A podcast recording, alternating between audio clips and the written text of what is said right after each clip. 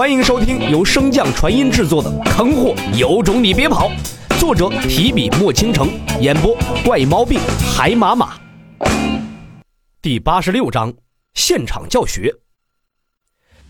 一炷香的时间等待，红袍老者终于起了端倪。一道微弱的灵力打出，那幻阵下的洛尘等人却未有任何的反应。红袍老者心中暗叫一声：“糟糕啊！”留下一道印记，便朝西方追去。洛尘虽知有人跟踪，但并未察觉到那人的境界，只当是神宫派来监视他们的而已，自然没有全力的奔逃。片刻后，当那红袍老者的气息再次出现在洛尘的感知中，他明白这件事似乎不是自己想象的那么简单。感受到后方的动静，洛尘并不打算逃，而是停步，向着老者所在望去。阁下自神宫城尾随至今，是有事找我？你倒是有胆气！既然你送上门来，我自然不会亏待你，到时候给你留个全尸。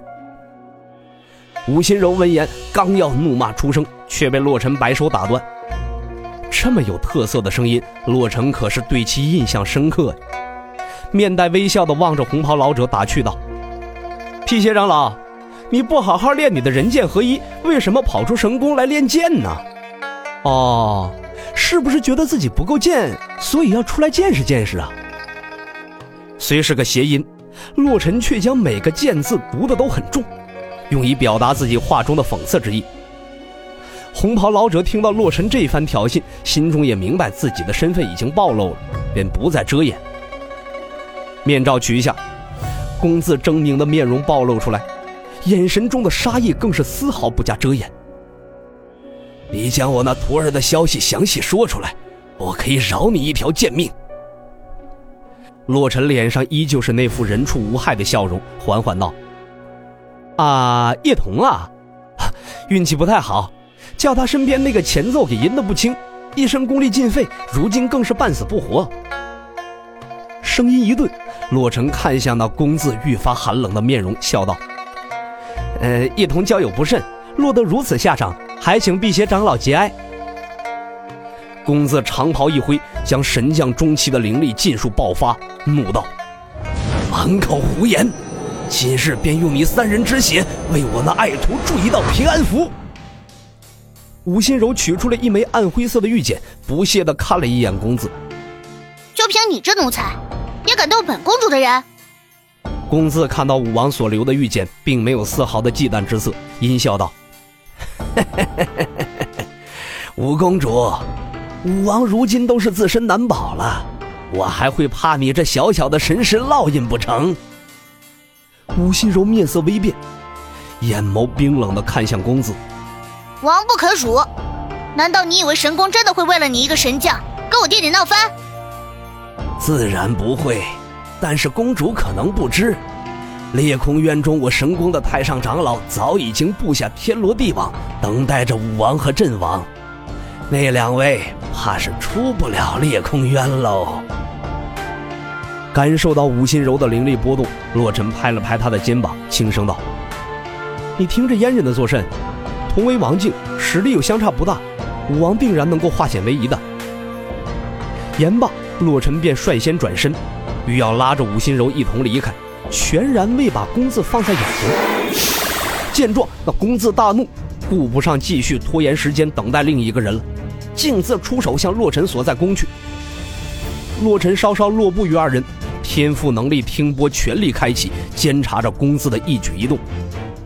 感受到那磅礴的金灵根之力，洛尘嘴角微翘，真是打瞌睡就有人送枕头啊！正想试试这足体之威呢，洛尘心中传音于小脑斧，让他将严阵和武心柔传送离开此处。白光瞬起，小脑斧等人的身形消散在原地。公子的进攻刚好袭至，洛尘毫无防御的打算，就那么大咧咧的站在原地，如同彻底放弃了抵抗一般。眼看着洛尘并不防御，公子喜上心头，正要击中洛尘时，面色急变。那原本汹涌澎湃的金灵根之力一瞬间消散，周身与他亲和的金元素瞬间被抽成了真空一般，让他无法调用丝毫的金灵根之力。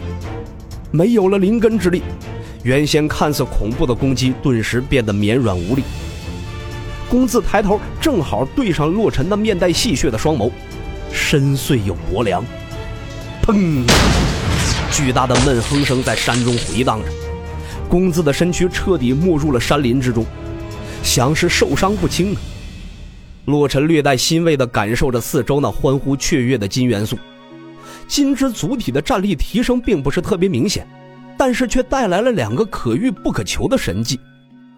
其一便是身体的进化，从洛尘如今的听波范围便可以感受到，肉身之力虽未有大幅度的提升，但是却激活了身体中的神性，不仅提高了洛尘的身体强度，待晋升黄境之时更会水到渠成。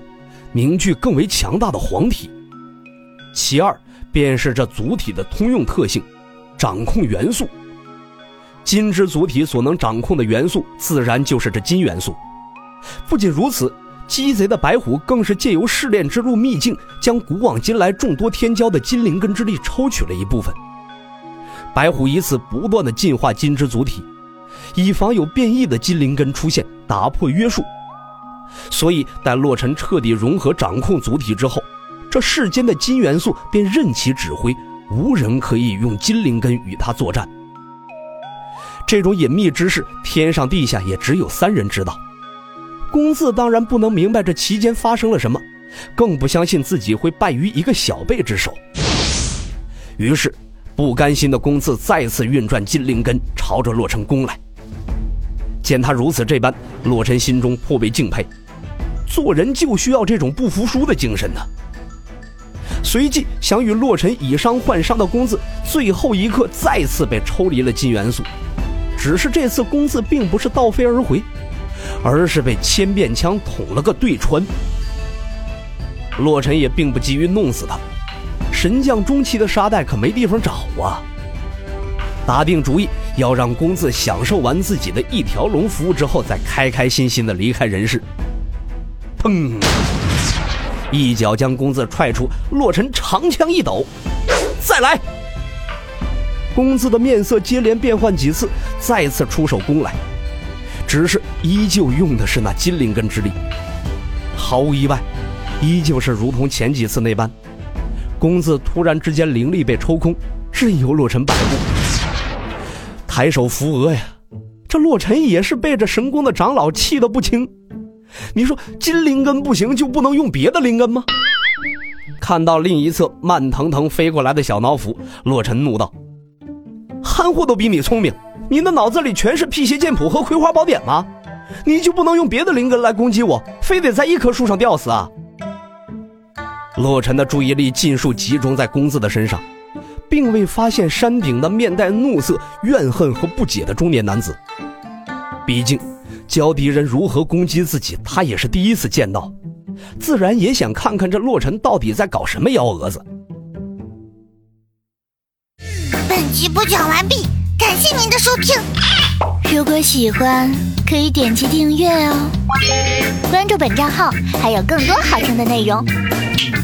还不快动动你的手指头！